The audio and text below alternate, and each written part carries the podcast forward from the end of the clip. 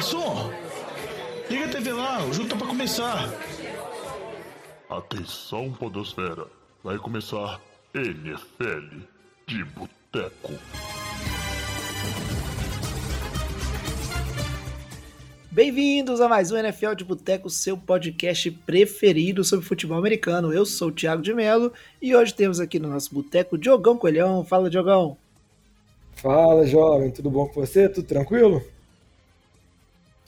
Ah, beleza, né, Diogão? Vamos, vamos indo, vamos indo. É isso aí. Temos também hoje na mesa aqui do boteco, finalmente um boteco com mais de, de três participantes. Né? A gente tem Vitor Oliveira. Fala, Vitinho. Fala, jovem. Tudo tranquilinho? Tá feliz com o draft do seu time? Tô feliz com o draft 49ers. Nunca critiquei né, esse meu time, que é o mestre em pegar jogador na terceira rodada. Vamos ver, vamos ver. Tô sofrendo muitas críticas. E para fechar a mesa do boteco, a gente tem ele, Renato Borges, voltando da cinza depois de muito tempo. Né? Renatinho que tinha muita expectativa pelo draft e acho que saiu bem feliz, né? Fala, meu jovem, tudo bom? Eu achei que você ia me chamar primeiro, né? Porque eu tenho escolhas mais altas. Eu achei que, que você ia respeitar a ordem do draft na, na chamada hoje. Não, não tô entendendo essa, esse desfavor que você tá fazendo aí a pessoa, não? Você pode me explicar melhor? É, é pessoal? É porque os últimos serão os primeiros. Ou então não necessariamente os primeiros serão os melhores, né? É o que a gente tá vendo. Vamos, vamos ver, Renatinho. Eu não estou desfavorecendo. Aqui eu tô falando por ordem de tristeza. E você é o mais feliz, eu tenho certeza, né? Por isso que eu te deixei por último, pra você deixar aí a sua energia positiva antes da gente começar a gravação do podcast de hoje. É, eu tô, eu tô empolgado, eu tô mais empolgado que o Vinícius. Eu acho que Houston, Texas, depois desse draft, vai ser cinco Super Bowls seguidos, todos invicto, e o céu é o limite, não, não tem como não. Vinícius, torcedor do, do, do, Jets, né, que tá empolgado com, com Aaron Rodgers depois da, do acerto, é isso, né? Você é um falso, viu, Renato? Só queria deixar isso. É, o cara fica com esse papinho aí, ó. O Renatinho é, é, difícil. Mas vamos seguir o programa e aí o verdadeiro eu do Renato ele vai aparecer a hora que ele tiver que falar sobre o time dele, que ele não vai se segurar. Antes de seguir o programa de hoje, né? Vocês bem sabem, é um programa pós-draft, então vamos falar aqui um pouquinho do draft, né? O que a gente achou de tudo que aconteceu com os times, quem saiu ganhando, quem saiu perdendo. Vou só pedir pro Diogão, fala aí, Diogão, como é que o pessoal pode né, acessar aí nossas redes sociais e seguir o Boteco, ficar por dentro de tudo que a gente vai fazendo.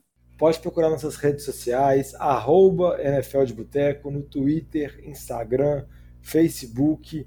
Pode olhar lá, mandar mensagem pra gente no direct, conversar. Se quiser entrar no grupão do WhatsApp também que a gente tem, pode entrar lá, tem as informações no nosso Instagram e se quiser mandar um e-mail para a gente também, comentando, cornetando o draft do seu time, pode mandar para o nfldeboteco.gmail.com. Muito bem, Jogão, muito bem. E agora então, né, sem mais delongas, vamos dar sequência aqui e falar um pouquinho, né, fazer um resumão do que aconteceu de interessante no draft NFL de 2023. Esse assunto é bom, hein? Merece mais uma cerveja. E aí, para falar que draft, né? Eu já falei no programa pré-draft que eu tava meio avulso, né, para esse draft. 49 só tinha escolha lá na terceira rodada, né? Então é difícil, assim, você se entusiasmar, né, como foi é, em alguns drafts anteriores. Mas tinha muito time com esperança aí, né? Muito QB para sair. E a gente viu um reflexo disso, né? Vários quarterbacks saindo já no top 10. E foi uma coisa bem interessante. Começando pelo Carolina Panthers, né? Que depois de trocar, se posicionar para ser o pick 1, pegar o seu QB, né, o seu futuro de franquia, é, selecionou o Bryce Young, que era o favorito do Renatinho, eu tenho certeza, mas o Panthers foi mais esperto, pulou na frente e pegou ele, que talvez é o melhor QB desse draft. Vamos ver né, como é que o futuro vai dizer da carreira desses calouros. É, jovem, a gente comentou no programa pré-draft que uma das poucas definições que a gente já tinha antes, assim, uma das poucas pequenas certezas, era que Carolina provavelmente selecionaria o Bryce, Bryce Young e que toda a movimentação que eles fizeram, tudo o valor que eles investiram assim para conseguir trocar, os piques de, que eles cederam para Chicago e também a inclusão do jogador, né, do DJ Moore na troca, foi para selecionar Vamos ver como vai ser. Obviamente, se eles acertarem, se for um QB de franquia, todo esse valor vamos dizer assim, pago, vai estar mais do que justificado, mas ficam as dúvidas ainda que a gente levantou no programa anterior, né? principalmente com relação ao físico do Bryce Young, com relação ao tamanho e peso dele, se ele vai conseguir se desenvolver e jogar na NFL igual ele conseguiu fazer no college, porque a gente sabe que o jogo é em outro nível, acaba que na NFL a dimensão dos jogadores é maior, os jogadores têm maior envergadura, são mais rápidos, são mais fortes, e talvez esse físico, vamos dizer assim, pequeno do Bryce Young possa cobrar caro, mas vamos ver como vai ser. Mas é a aposta de Carolina e vamos ver o Bryce Young agora sendo comandado pelo Frank Reich, né? Que é um treinador que no time de Indianápolis pegou vários QBs veteranos, mas agora vai ter o Bryce Young para tentar desenvolver no time do Panthers. É, eu confesso que é aquela coisa que dá, dá um frio na barriga, né? Mandar um, um salve aí para Mari, nosso ouvinte, torcedora do Carolina Panthers. É, dá aquele frio na barriga, né? Seu time convicto da primeira posição pode escolher qualquer quarterback. E então é uma decisão bem acertada. E esse ponto de interrogação, né, em relação ao tamanho, a gente viu como é que foi a experiência do Kyler Murray aí, né? Como está sendo, né? O Kyler Murray ainda não, não foi ejetado da liga, né, ainda está aí titular do, do Cardinals, mas vamos acompanhar essa situação, né, ver como é que vai ser essa coisa, mas eu acho que a Mari ficou bem feliz, assim, né, sempre é, é empolgante quando você tem aí um novo QB calouro, né, as esperanças se renovam.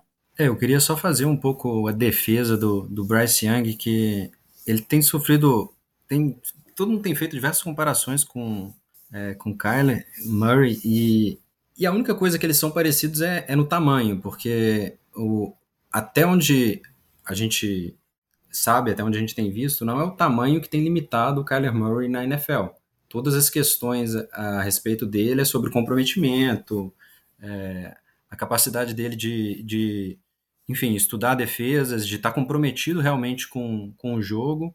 E, e nesse quesito né, de, de ética de trabalho, acho que, que o Bryce Young é, provou no college e, e, e, se deu muito melhor nas entrevistas do que, do que o Kyler Murray. Então, é, eu queria defender aí o pequeno, pequeno gigante de, de Carolina.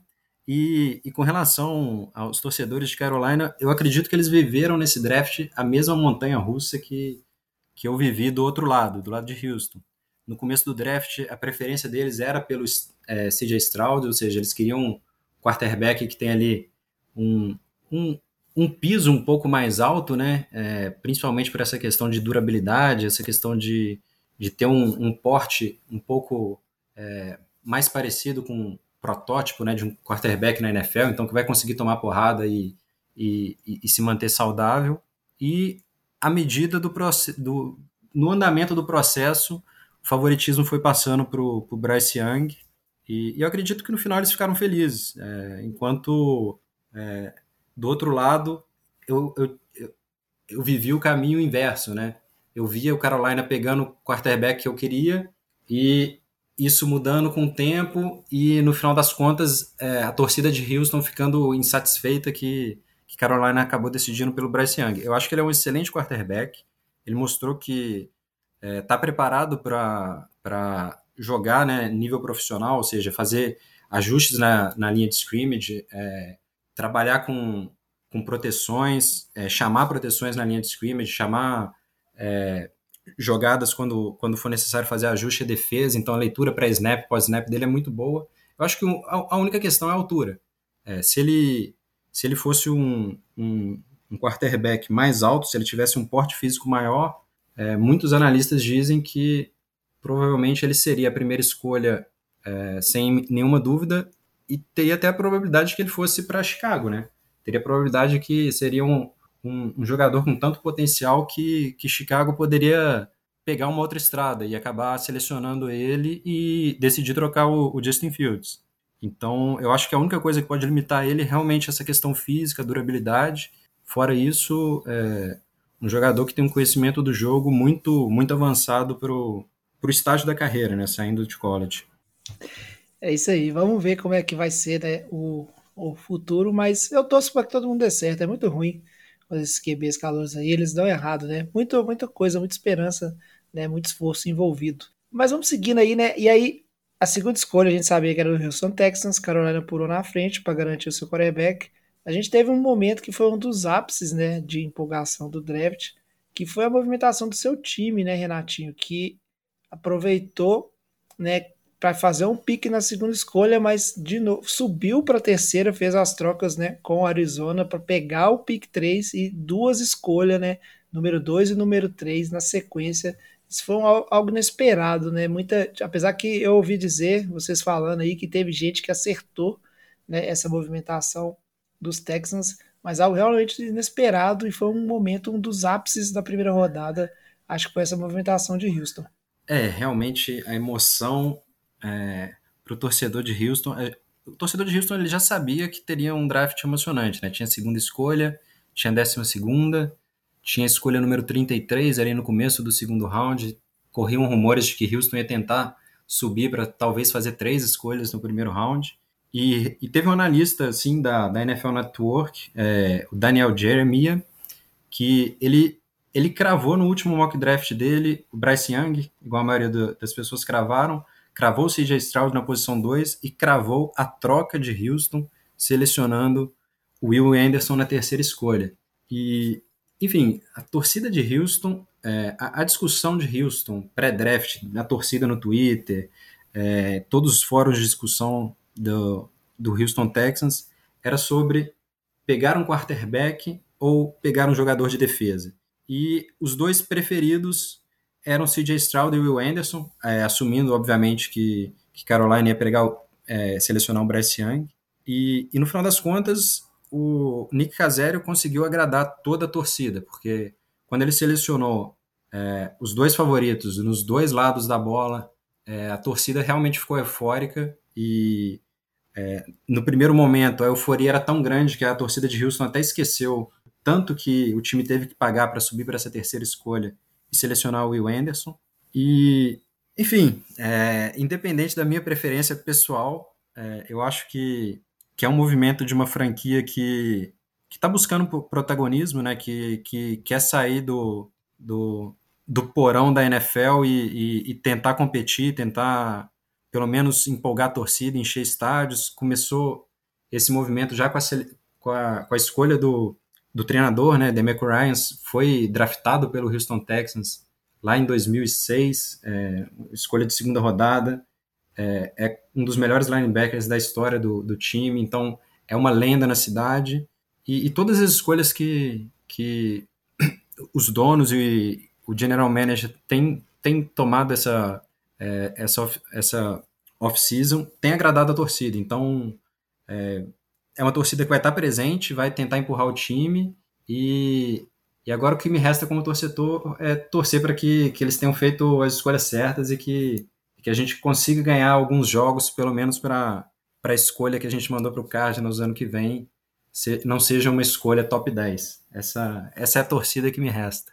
Eu acho a gente tinha que gravar esse episódio, Jogão. Era logo após o draft. O Renatinho agora ele já absorveu tudo, tá mais tranquilo, mas não foi, não foi essa reação que a gente viu após o draft, não, viu, Renato? Eu, eu ia até perguntar pro Vitinho se ele acreditou nessa, nesse discurso que o Renato fez aí. Você comprou, Vitinho? Ah, tá de sacanagem, né? Renato simplesmente odiou essa, essa movimentação aí, o que que o, o, que que o Cassério fez. É, porque... Mas, mas espera lá, pessoal, espera lá. O Renato, torcedor, odiou. Eu aqui, como analista da NFL, tô, tô dando uma visão imparcial, né? Só tem você, só tem um Renato aqui. Para com, para com esse papinho, Renato. Para com esse papinho. Tem, tem dessa não. Verdade é que animou, foi realmente uma decisão populista, vamos dizer assim, do Nick Cassério em, em trocar, é, em fazer a troca. Mas, cara, pagou muito. E, assim, eu vou fazer uma, uma pergunta pro Renato. Renato, se, se fosse ficar com seu pique, pega o Will Anderson no pique 2. Tudo bem que isso aí ia causar o caos no draft, porque alguém ia subir para a posição 3 para pegar o CJ Stroud, mas vamos só fazer um exercício. Você pega o Will Anderson no pick 2 e o Will Levis, que ficou em que caiu pro segundo pick, você, você fica ali, pega ele com a 33, né? 32 que vocês tinham? 33, ele foi selecionado com a 33. O que, que você preferia, cara? Não, assim, Vitinho, é, o complexo desse, desse draft para o Houston é, é, aquela questão. Aqui a gente está fazendo exercício de futurologia. Então, Exato. é a projeção que a gente faz para os jogadores, é, sem eles terem pisado em campo, sem a gente saber quais são as armas que estão em volta deles. É, e o que vai decidir o sucesso de, de, desse draft, dessa, dessa, desse movimento ousado do Nick Casério, vai ser o rendimento deles em campo. Então, assim, se o Anderson virar uma máquina de, de sex, se o CJ Stroud tiver um, uma boa campanha de calor, o time conseguir algumas vitórias, todo mundo vai esquecer que, que ele abriu mão desses piques. Então, assim, é, eu admiro uma coisa, a ousadia. A ousadia no draft é uma coisa que eu admiro, e isso desde o primeiro momento. O que eu não gosto é das escolhas. Eu não acho que o CJ Stroud era o melhor quarterback. É, eu preferia, porque ele, ele tem um piso muito alto, mas ele é um quarterback quando você enxerga, você vê ele jogando, ele faz muitas jogadas corretas, mas ele, ele não te empolga. Não tem, não tem nenhuma jogada que você fica de boca aberta, maravilhado.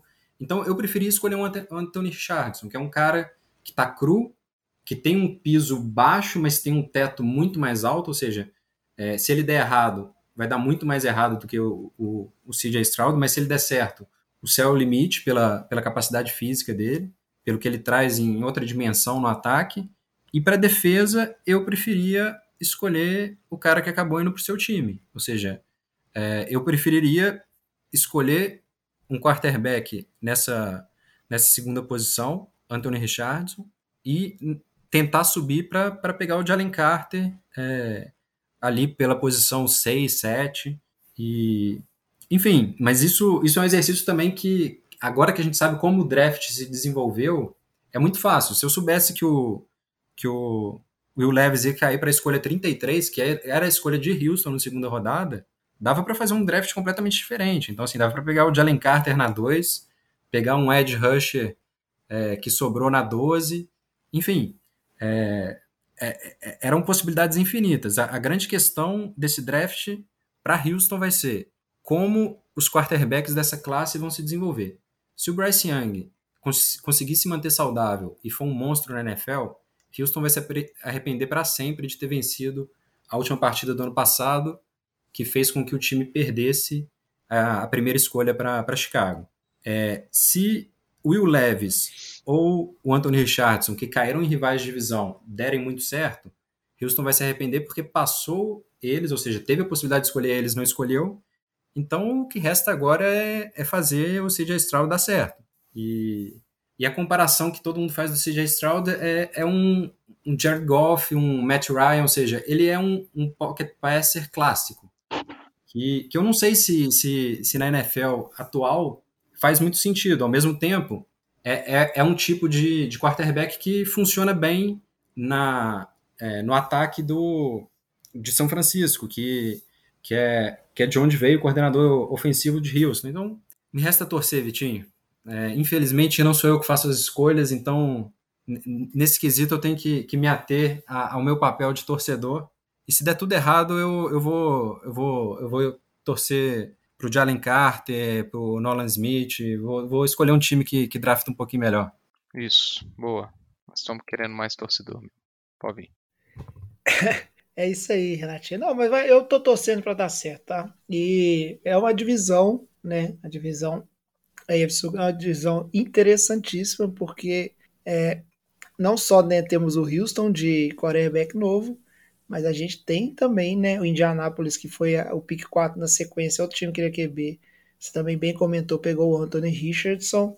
E a gente tem o Tennessee Titans também, de quarterback novo calouro, né? Então vai ser uma grande disputa de calouros, fechando aí com o veteraníssimo, porém jovem, né, Trevor Lawrence. E eu queria saber, é, vocês estão elogiando assim, muita gente criticando o Anthony Richardson, mas era o que o Colts tinha para fazer, né? Não tinha uma outra opção. Ah, a crítica em cima dele é, é porque ele é realmente um cara muito cru, ele jogou pouco na, no college, mas é, fisicamente ele é um monstro. Então, assim, ele é um, é um QB que é 880. Ele foi o principal nome do, do Combine, ele é um cara que tem um. É, é, ele adiciona algo a mais no jogo terrestre, né? Que é um monstro. É, então, assim, ele é 880, ele pode dar muito certo, como ele pode ser um super fracasso, lá, é, sei lá, lá, Mitchell Trubisky, pensando na quantidade de jogos que eles jogaram, alguma coisa nesse sentido.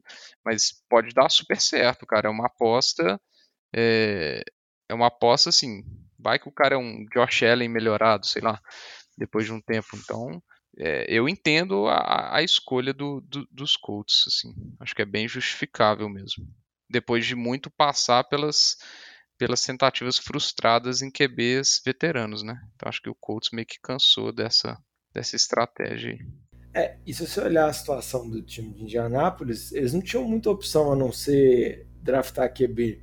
Eles não tinham, por exemplo, um capital de draft para tentar pular para subir mais no draft, ou eles não tinham, o Vitinho comentou, pelas várias escolhas de QBs veteranos que não deram certo, era pedra cantada que eles iam escolher um QB, então eles acabaram selecionando o melhor QB que eles estavam disponível, sabendo que provavelmente sairiam pelo menos dois QBs antes deles. Então, vamos ver como que vai ser, né? Óbvio que igual o Renatinho comentou sobre a situação de Houston, ter pelo menos esses três fantasmas que vão frequentar e sempre vão ficar perseguindo, né? Que é o caso do Bryce Young, por conta da, da última vitória, o, o Richardson e o Bill Levis também, pelo fato de ter passado eles para selecionar os Chase Stroud, Indianápolis pode conviver com esse mesmo drama caso o Will Levis, por exemplo, se mostre um QB mais, mais pronto e mais eficiente na NFL do que o Anthony Richardson.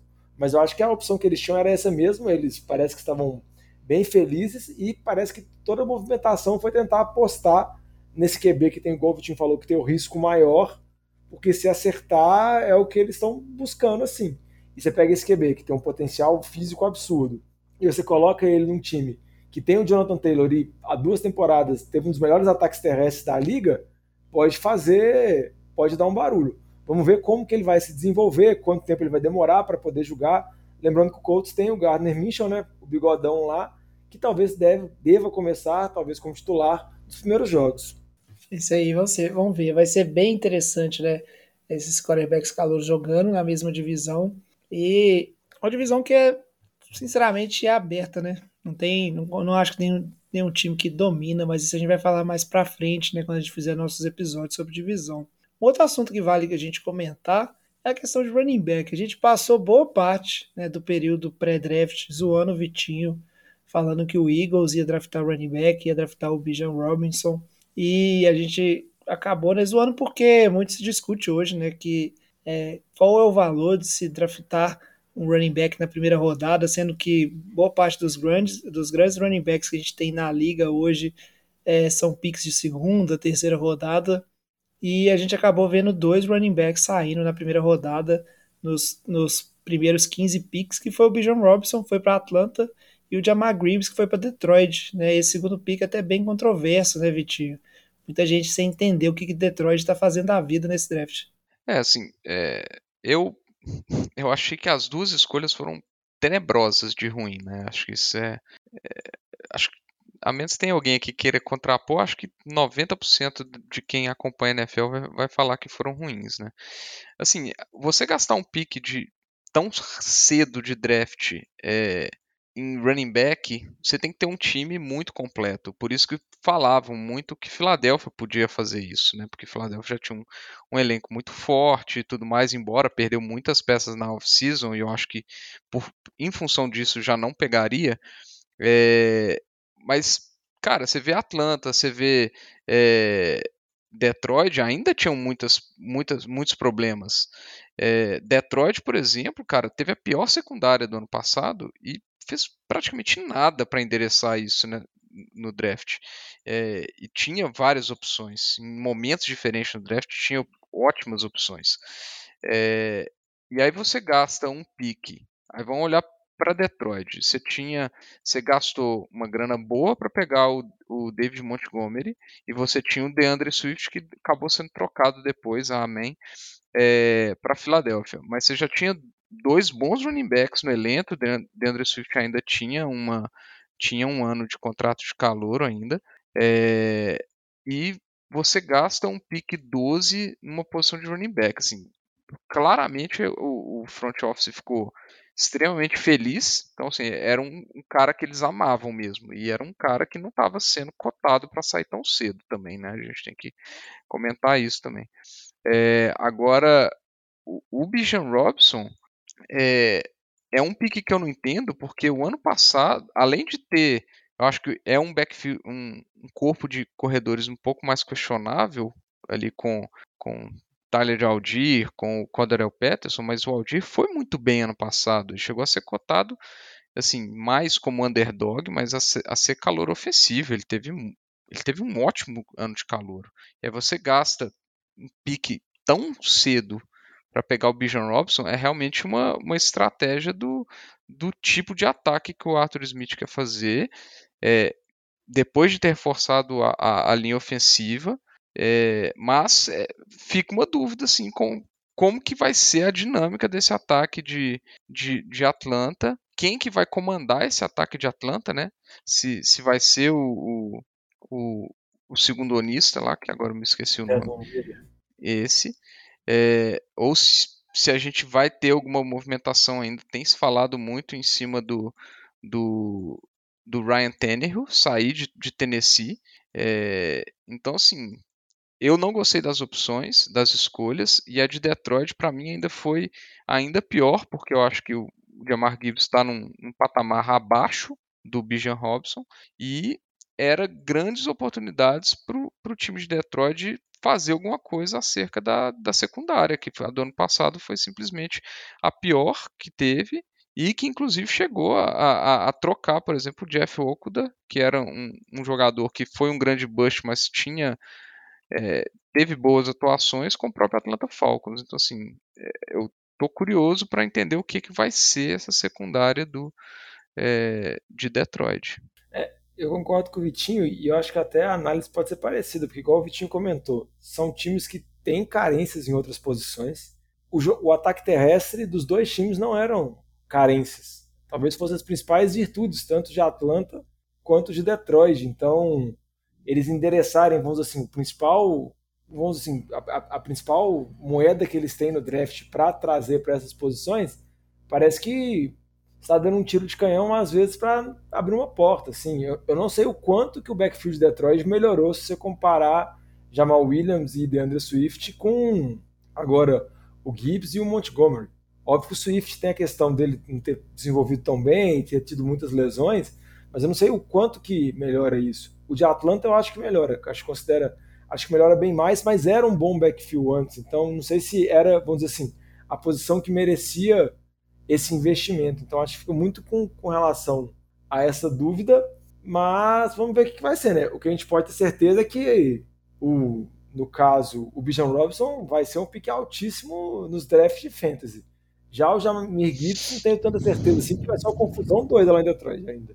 É isso aí, vamos ver mas com certeza vai ter gente apostando aí nesses running backs calouro no Fantasy esse ano, como sempre. Vamos ver né, se alguma escolha se paga, mas eu tô com o Vitinho nessa. Acho que nunca se paga o suficiente para justificar você gastar um pick 12 em um running back.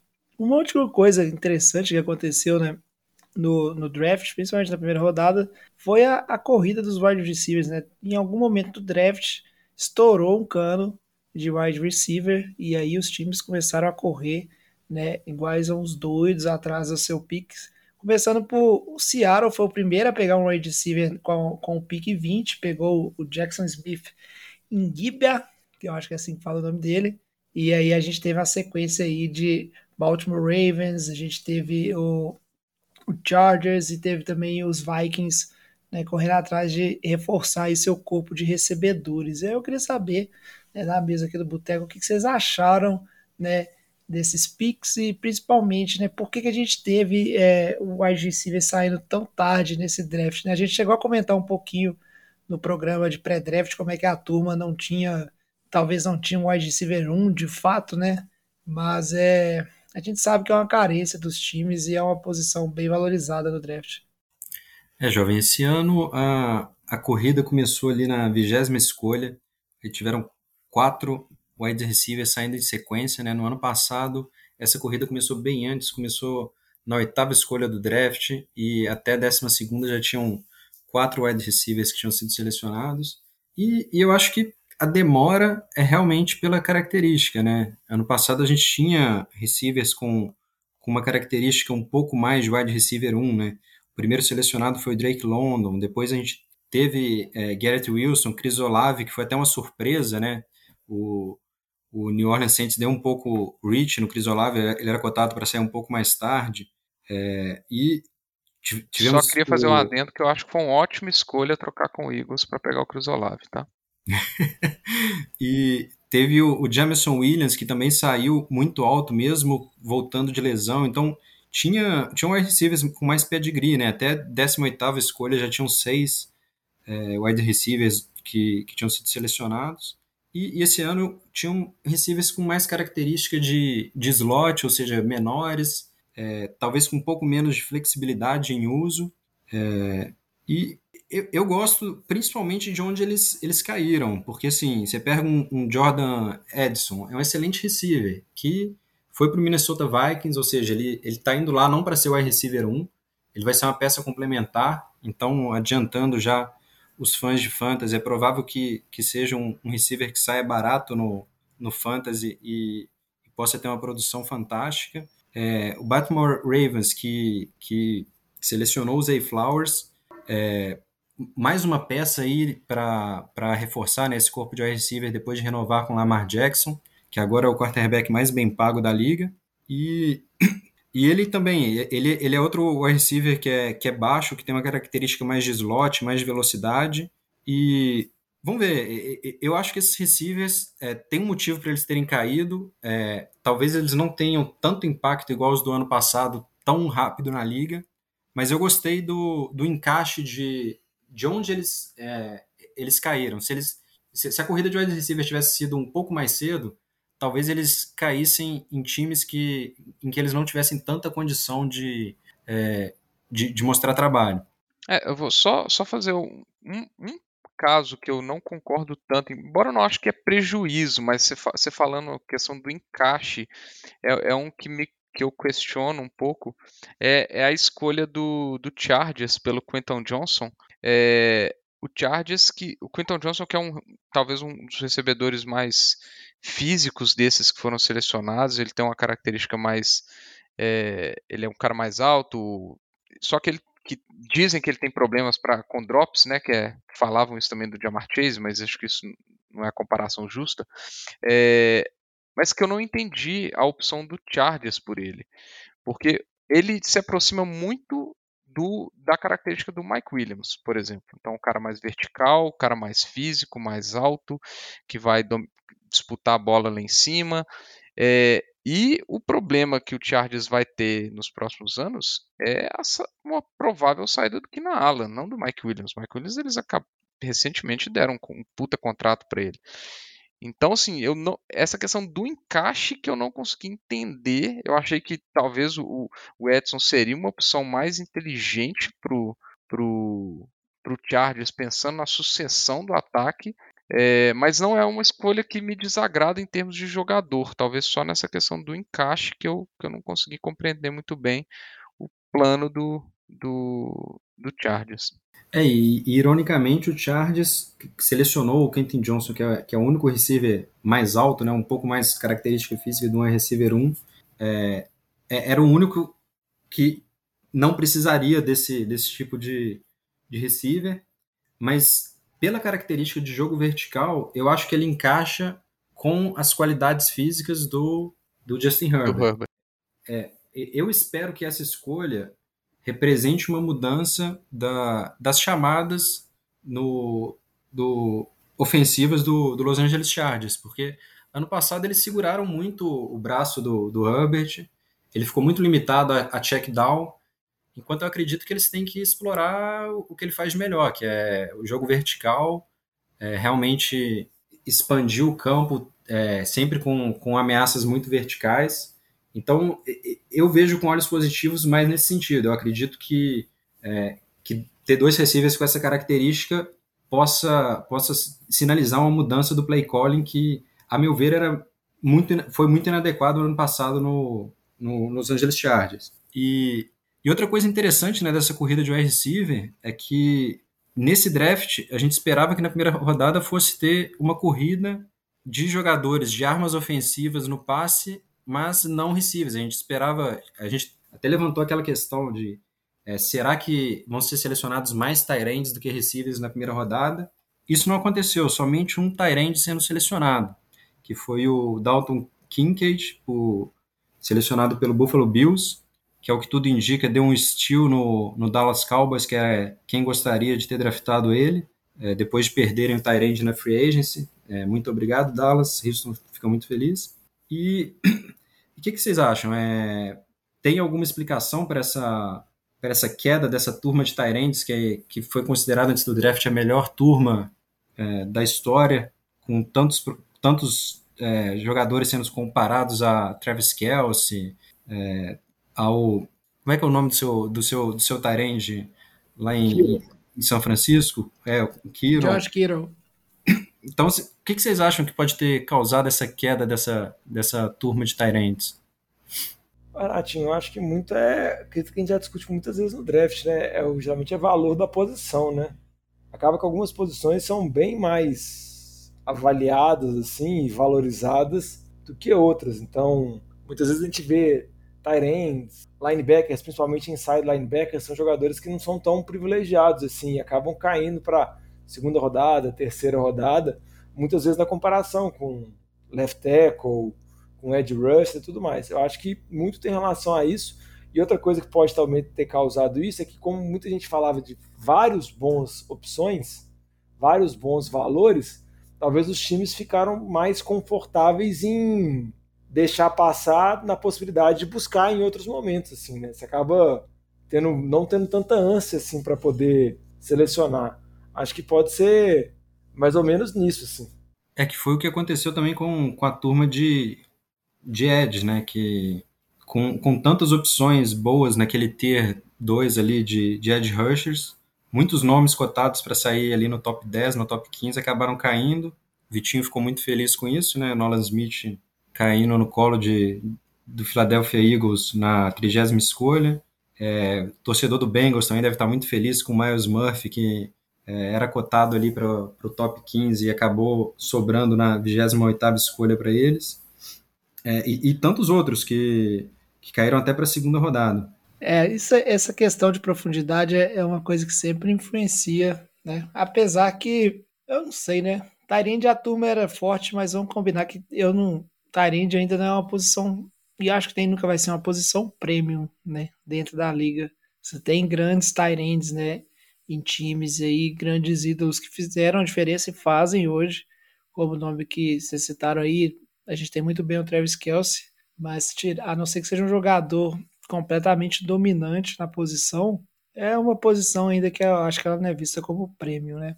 Mas a gente falou aqui dos principais pontos que aconteceram, algumas coisas interessantes que deram a cara desse draft, mas vamos agora seguir o nosso próximo bloco e falar um pouquinho de resultados, né? Vamos conversar um pouquinho sobre vencedores e perdedores, vamos dar a nossa visão aqui de quem que a gente acha que saiu bem do draft e quem que a gente acha aí que saiu mal e tem aí talvez um futuro, uma temporada ruim, né? Teve a última chance de tentar organizar o time no draft e não conseguiu né, resolver os problemas. Ô Fábio Júnior, traz aquela porçãozinha de batata frita e uma cerveja gelada para nós. Então vamos começar aqui, ó, vale tudo, vencedor, perdedor, vamos falando aqui livre, né, cada um dando sua opinião, convida aí, a gente pode começar pelo Vitinho, talvez falar aí um vencedor ou perdedor, a sua escolha, Vitinho, né, o que, que você considera aí vencedores ou perdedores e por quê? Pô, aí você abriu, abriu brecha, viu? Abriu brecha. Ó, indiscutível falar que o Eagles é um dos grandes vencedores do draft. É, basicamente ficou paradinho, né? Exceto ali. Alto. Tá de salto alto já, hein? É, tá Cuidado. doido, o Diogão. Me ajuda aí, né? É, Exceto a, ali na subida de 10 para 9 ali, que pagou uma merrequinha ali para garantir o Jalen Carter. Mas para mim, é, exceto os problemas extracampo dele, que foi o que fez ele cair no draft, era possivelmente uma escolha, escolha top 1, top 2 esse draft. É um, um DL extremamente dominante no college, na torcida de. na defesa de, de Georgia, que foi a melhor defesa dos últimos anos da, do college. É, então caiu de, praticamente de bandeja ali para Filadélfia na nona posição, é, por causa da questão do extracampo do acidente lá que matou o colega do, do racha lá que ele estava participando e tal. É, mas assim, foi um pô, fantástico ter caído para Filadélfia. Acho que tem bons jogadores veteranos ali no Brandon Graham, no Fletcher Cox ali, que vão pôr a cabeça do menino no lugar. E depois ainda cai de bandeja, igual o Renato falou, Nolan Smith, né, parceiro lá de Georgia, é, no final do, da primeira rodada, é, que tinha mock que estava co colocando o Nolan Smith saindo na décima posição para Filadélfia. Então, assim, ele é. O pessoal compara ele muito com o Hassan Reddick, que é um jogador não muito porte, não é tão grande, mas extremamente ágil como Ed Rusher. Então, pô, a defesa de Filadélfia, é, a partir de hoje, eu só me, me direciono a ela como Philadelphia Bulldogs. Então, é, Filadélfia conseguiu endereçar muitas deficiências. Né? O Brandon Guerra vai aposentar, entra o Nolan Smith. O Fletcher Cox vai aposentar, entra é, o Jalen Carter com o, o, o, anterior lá, o Jordan Davis, que foi draftado ano passado também de, de Georgia. Conseguiram um grande valor no, no, no, no Ringo Corner, também de Georgia. Então, assim, acho que embora é, Sidney Brown, safety, então assim, a defesa de Philadelphia para mim um grande vencedor aí, ótimas peças, eu acho que o Sidney Brown vai ser é um dos, dos safeties que mais me agradava é, em termos de valor, onde ele saiu foi fantástico na terceira rodada, acho que Philadelphia brilhou nesse draft, Howie Roseman, acho que depois do, do fiasco é, do fiasco com Jalen Rager, os drafts deles estão muito bons, eu estou bem satisfeito com, a, com as escolhas, cara. É, Viti claramente ficou muito feliz com o draft do Eagles e acho que não tem muita discussão, né? Foi um draft é, muito bom e o Renatinho até destacou, né? Até alguns picks improváveis, né? Como o Nolan Smith acabou que caiu no colo do Eagles no final do round. Então, é, aqueles drafts inesquecíveis por parte do Eagles. Mas eu quero saber do resto da bancada aqui, Diogão, Renatinho né? Vocês têm vencedores ou perdedores para trazer para a gente desse draft? Renatinho é, já falou aí, né, que ele se considera um, um, perdedor, porém um vencedor. É, pois é. Depois do draft, o, o jovem falou que é, jovem Vitinho estavam brincando, falando que eu tive tempo de digerir o que aconteceu no draft, que eu estava muito triste. Um comentário que eu fiz é, logo depois do draft, que a única pessoa que ficou mais triste do que eu foi o CJ Stroud, né, que assim que, que anunciou que ele ia para o Houston Texans, ele chorou, ficou feliz, teve aquela emoção de ser draftado, mas no primeiro clipe que tem dele falando é, é isso aí, Texans, vamos lá, no momento que ele fala Texans, dá para ver o brilho sumindo dos olhos dele, dá para ver que ele, ele caiu a ficha para onde que ele estava sendo enviado, então ele é a única pessoa que ficou mais triste do que eu é, no momento do draft, mas depois de digerir bem o draft, jovem, eu, eu tô um pouco mais otimista com, com as escolhas que a gente teve. Igual eu comentei, eu gosto que o time foi agressivo e quer tá buscando a vitória, então é, isso é positivo, tá, tá, tá buscando ser protagonista, ser relevante novamente na NFL. E, e eu queria trazer um, um vencedor um pouco inusitado, que é, Bill Belichick, que é sempre criticado por fazer escolhas polêmicas, por fazer é, escolher jogadores às vezes um pouco obscuros, dar uns reaches estranhos. É, nesse draft, um comentário recorrente é que ele fez a troca né, da 14 escolha com, Pittsburgh, com o Pittsburgh Steelers.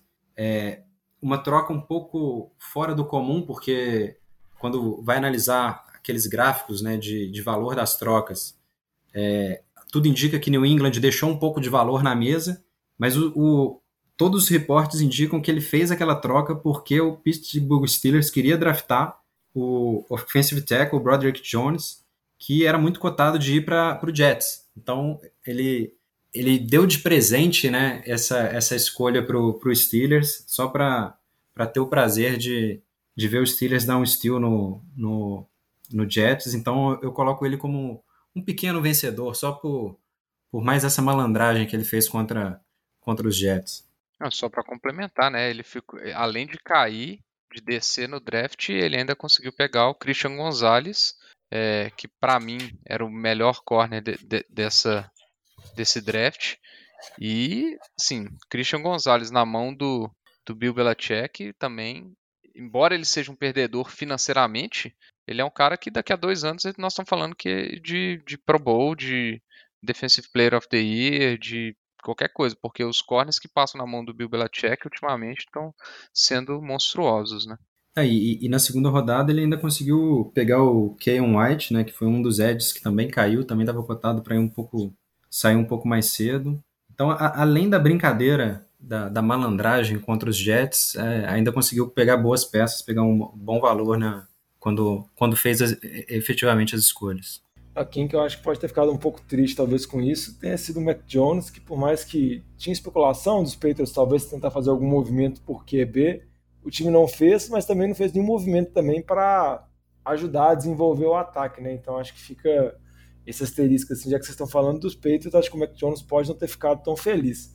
Um destaque que eu queria dar de vencedor, mas fugindo um pouco do draft, só para a gente comentar uma notícia que saiu depois do nosso podcast semana passada, é com relação ao Lamar Jackson, o QB do Baltimore Ravens. Finalmente acabou a novela, depois de todo aquele embrólio, toda a solicitação de pedido para ser trocado e tudo mais.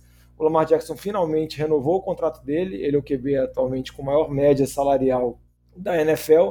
Ele ultrapassou o Jalen Hurts, que tinha assinado recentemente. Não é o que possui a melhor, maior parte garantida, isso ainda, se não me engano, está com o Deshaun Watson, mas ele assinou um baita contrato e eu acho que Baltimore está tentando, vamos dizer assim, agradar ele, colocando as mais opções de armas ofensivas que ele já teve no ataque de Baltimore, por mais que isso possa não significar muita coisa, mas Baltimore draftou o Zay Flowers, tem a chegada do Odell Beckham, que a gente não sabe o que vai ser, né, por causa de um ano parado, mas acho que pelo menos talvez uma arma na red zone pode ser uma arma interessante. Tem o retorno do Rashad Bateman, que na temporada passada começou bem, mas se machucou e ficou muito tempo fora e também tem o Mark Andrews. Então, acho que são boas opções.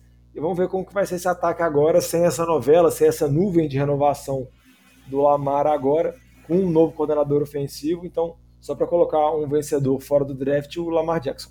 É isso aí, né, Diogão? O time apostou, pegou um wide receiver na primeira rodada e agora é isso, cara. Né, trouxe o Odell, discutível, mas mais, né, engrossando mais aí o corpo de wide receivers. E o Lamar aí tá com o bolso cheio de dinheiro e com o Ravens apostando todas as fichas. Vamos ver qual que vai ser o, o resultado né, disso aí. Para a gente falar um pouquinho agora de é, um grande perdedor, a gente comentou, mas vale ressaltar, né?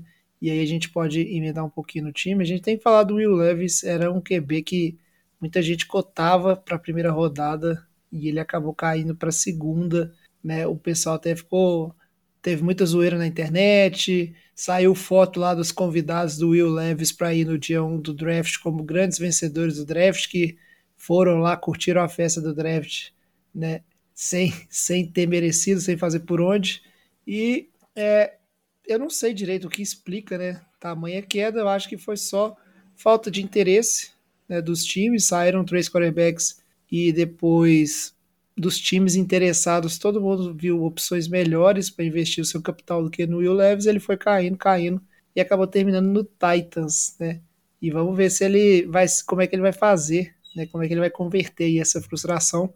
Mas com certeza é uma situação inusitada e que deve ser bem, é bem negativa, né? É bem frustrante o cara ter a expectativa quarterback de ser é, draftado na primeira rodada e acabar caindo, né? No dia 1 ali, ficar sentadinho no banco, não receber nenhuma ligação.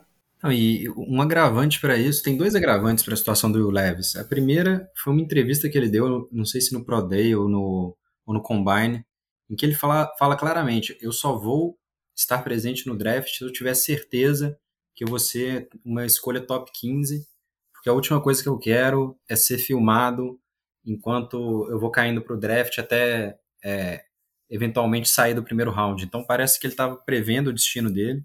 Isso deixa a situação ainda mais trágica. E um outro aspecto é o aspecto financeiro, né? Porque a diferença do salário de alguém ali no top 5 e alguém escolhido no começo da segunda rodada é de cerca de uns 20 milhões. E ele estava sendo cotado né, ali para o top 5, acabou caindo fora do primeiro round. Então, a, a, além do ego dele de ver os times passando é, decidindo não escolher ele, tem a questão financeira que, que vai doer bastante. É, então tem, tem essa questão do, do vídeo que ele tinha feito, né? Da, de, de que não gostaria que isso acontecesse com ele. Tem a questão financeira.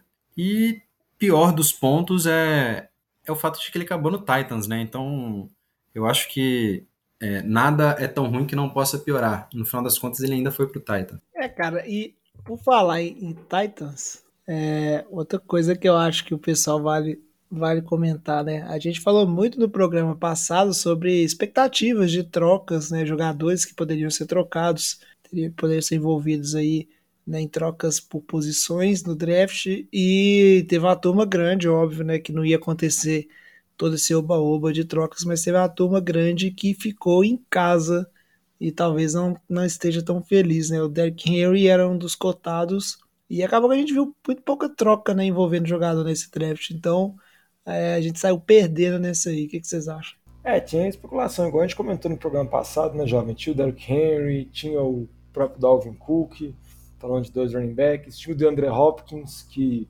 parece que realmente vai retornar para essa temporada de Arizona. Vamos ver se isso vai ser verdade ou não. O Vitinho mesmo comentou a situação do Ryan Tannehill.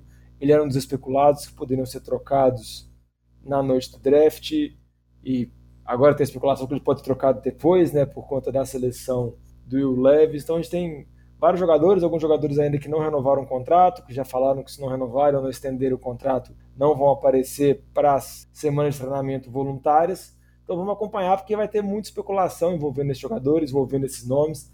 Ainda tem algumas indefinições importantes, por exemplo, quem vai ser o running back de Cincinnati? Será que o John Mixon vai ser suspenso? Será que o John Mixon vai voltar? Tudo isso a gente vai ver, vai comentar, mas ainda pode pintar alguns tipos de movimentação. Óbvio que na noite do draft a gente cria mais expectativa, né? Porque tá toda uma nova dinâmica, mas acabou que dessa vez deixou um pouco a desejar mesmo. E aí, temos mais perdedores, mais vencedores? Ah, eu queria falar um vencedor aqui, na minha, na minha opinião. Eu achei que o, além do, do Steelers, né, que acabou com uma ajudinha do, do Bill Belichick, igual o Renatinho falou, é, que eu acho que mandou muito bem no draft também. Um outro vencedor, na minha opinião, foi o Seattle Seahawks, cara. Eu gostei bastante do draft de Seattle, principalmente o, o primeiro round deles. Achei que foi que eles mandaram muito bem nas escolhas. É, então pegaram ali o, o, o Devon Witherspoon, é, um ótimos corner também, então vai fazer uma dupla ali com, com o Tariq Woolen, né? Então uma dupla de, de corners muito jovem é, e que vai uma dupla que vai dar muito trabalho é, e pegou um, o melhor receiver que tinha disponível também no primeiro round. Então assim, o Geno Smith acaba ganhando aí porque vai ter algum tempo, algum talvez alguns anos aí com três bons recebedores, é, o DK Metcalf, o Tyler Lockett e o. Ah, eu, esse, esse aí eu vou JSN, né? Eu vou falar só JSN. É, então é um corpo bem interessante de wide receivers. A única coisa que eu não entendi do draft de Seattle, realmente, que aí eu acho que é um ponto. É, um ponto que eu achei que foi meio desperdício, foi, foi o draft de é, running back, que eles gastaram um pique no, no nossa, agora eu não vou lembrar o nome dele. Até brinquei que você ia chamar ele só de Chardonnay, jovem, mas eu esqueci o nome dele. É... Porque eles pegaram o Kenneth Walker ano passado. O Kenneth Walker foi muito bem. Então, não consegui entender muito bem qual era o objetivo disso. É simplesmente ser mais um backup ali para o Kenneth Walker. Mas o Seattle que também tem outras, outras carências no time, né? Então, é...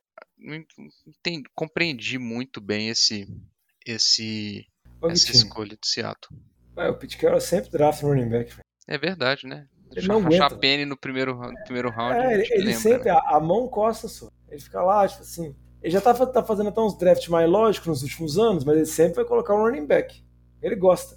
Faz parte. É, isso explica, Diogo. É mania, velho, velho tem mania. É, velho é, é verdade, assim. velho tem mania. E igual o Bill Belichick também sempre Geralmente ele sempre drafta uns corner aleatórios na segunda, terceira rodada. Ele vai trocando para baixo várias vezes e drafta uns corner aleatórios. Nessa, como já comentou, acho que o Gonzalez não deixou passar. É. Agora, sabe quem que é um, foi um grande vencedor desse draft também?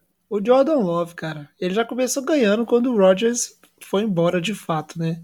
E aí eu não sei se Green Bay é, foi na sacanagem, mas depois de anos e anos, Green Bay investiu né, em, em, alvos, vamos dizer assim.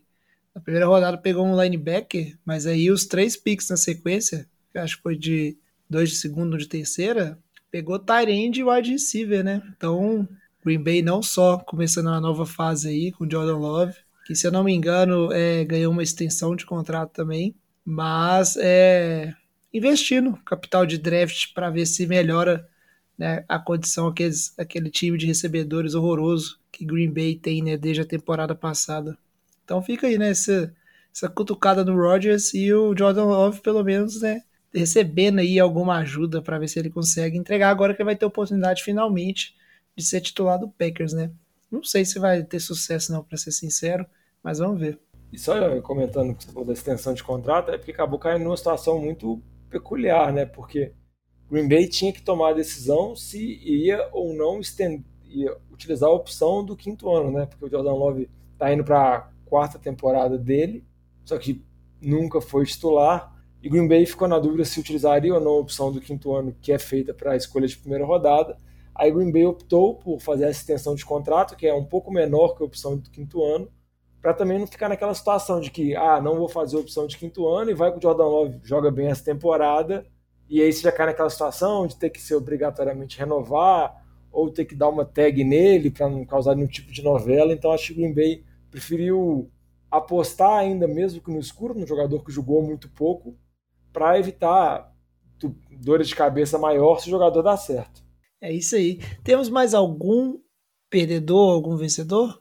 Ô, jovem, é, não, não é um perdedor, vencedor, mas eu queria trazer um momento interessante do draft, que acredito boa parte dos nossos ouvintes teve a oportunidade de ver, é, que foi quando o Dulce Vaughn, running back, um running back pequenininho, muito ágil, estilo Darren Sproles, para quem acompanha a liga há mais tempo, ele foi selecionado na escolha 212. Então você pensa, poxa, sexta rodada, o que, que tem de especial nessa escolha? E foi um dos momentos mais bacanas do draft, porque o pai dele, o Chris Vaughn, ele, ele trabalha como scout no Dallas Cowboys. Então o Jerry Jones chamou ele para entregar né, o cartão com a escolha e para ter o prazer de ligar para o filho dele para avisar que ele seria selecionado. Então foi um momento muito bacana, que não teve a oportunidade de ver. Acho que vale a pena correr atrás. É, até o Jerry Jones ficou emocionado enquanto falava com o Dulce falando, poxa, eu sinto que é, esse momento é, é mais. É, tem um simbologismo e uma importância muito maior do que deveria. E foi um momento bem legal do draft. É, configura nepotismo, né, Renatinho? Não foi ele que decidiu a escolha, ele só fez a escolha, meu jovem. Como o jovem acaba com um momento bonito. Eu quero ver Deve o que, que vai acontecer quando o jovem, quando o jovem quiser convidar o Bento para participar do podcast. Eu vou me lembrar desse episódio. Dá, pô, quando o Bento. Até lá não vai ter nem NFL mais, não, já vai ser outro esporte. Vamos Caramba, ver, vamos jovem, ver. Que, que, que depressiva essas falas suas, velho. Nossa. A gente vai tá, já tá gravando o cricket de boteco, velho. Tá o mundo, mas o mundo só evolui. Bocha, bocha, Diogo, bocha. Vamos, vamos fazer então um. Depois ele vai fazer um podcast, né? A, a NFL daqui a 15 anos. Curling de boteco. Imagina, pode ser, né? A gente, um curling tem, tem o seu lugar. Curling tem o seu mas, lugar. Mas é isso aí, a gente vai ficando por aqui então. Espero que vocês tenham gostado. Antes de encerrar o programa, vou pedir só pro Diogão. Fala aí de novo, Diogão, quais são as redes sociais do Boteco, como é que o pessoal faz para seguir a gente, entrar em contato, mandar sua mensagem. Ô, João, eu tô até repensando, né? Já que você falou que a NFL vai acabar, não sei se vale a pena ficar divulgando tanto assim. A NFL, como a gente conhece, vai acabar, Diogão. Os esportes vão mudando. Vão mudando, então, mas se você quiser ainda acompanhar a NFL, o que resta dela, e acompanhar com a gente, pode entrar em contato nas nossas redes sociais, sempre arroba NFL de Boteco, Boteco com U, que é o jeito certo, o jeito mineiro. Então pode procurar no Instagram, Twitter, Facebook e também pode mandar e-mail para a gente no nfldeboteco.gmail.com. Corra antes que a acabe. É isso aí, pô. A NFL daqui a 15 anos não vai ter mais sec. Anota o que eu tô te falando. Você flag? Não, não, não vai, não sei, Diogão. Mas não vai existir mais essa questão de sec. Às vezes vai existir a estatística, mas não vai, nada vai acontecer do jeito que a gente espera. Não vai ter sec, mas vai continuar tendo o rushing the passer, certeza. ah, é, com, com, certeza. Vamos terminar, porque estão parecendo Paulo Antunes já, viu? É isso aí. Então, acabamos terminar, porque a gente já tá no, no delírio aqui, de tarde da noite. Muito obrigado novamente, obrigado Diogão, obrigado Vitinho, obrigado Renatinho. Vamos aqui na expectativa, né? Pós-draft. Agora chega um período um pouco é, cinzento, sem notícias, mas resta a esperança. Faça como o Renatinho, nunca abandone a esperança, porque um dia talvez um dia, daqui a 15 anos, 30 anos, quem sabe, né, você vai ter a felicidade de seu time vencendo um campeonato ou chegando nos playoffs. Então a gente fica por aqui, né? Agradecemos aos ouvintes, traz a saideira, fecha a conta, passa a régua e até o programa que vem. Falou! Valeu! É isso aí.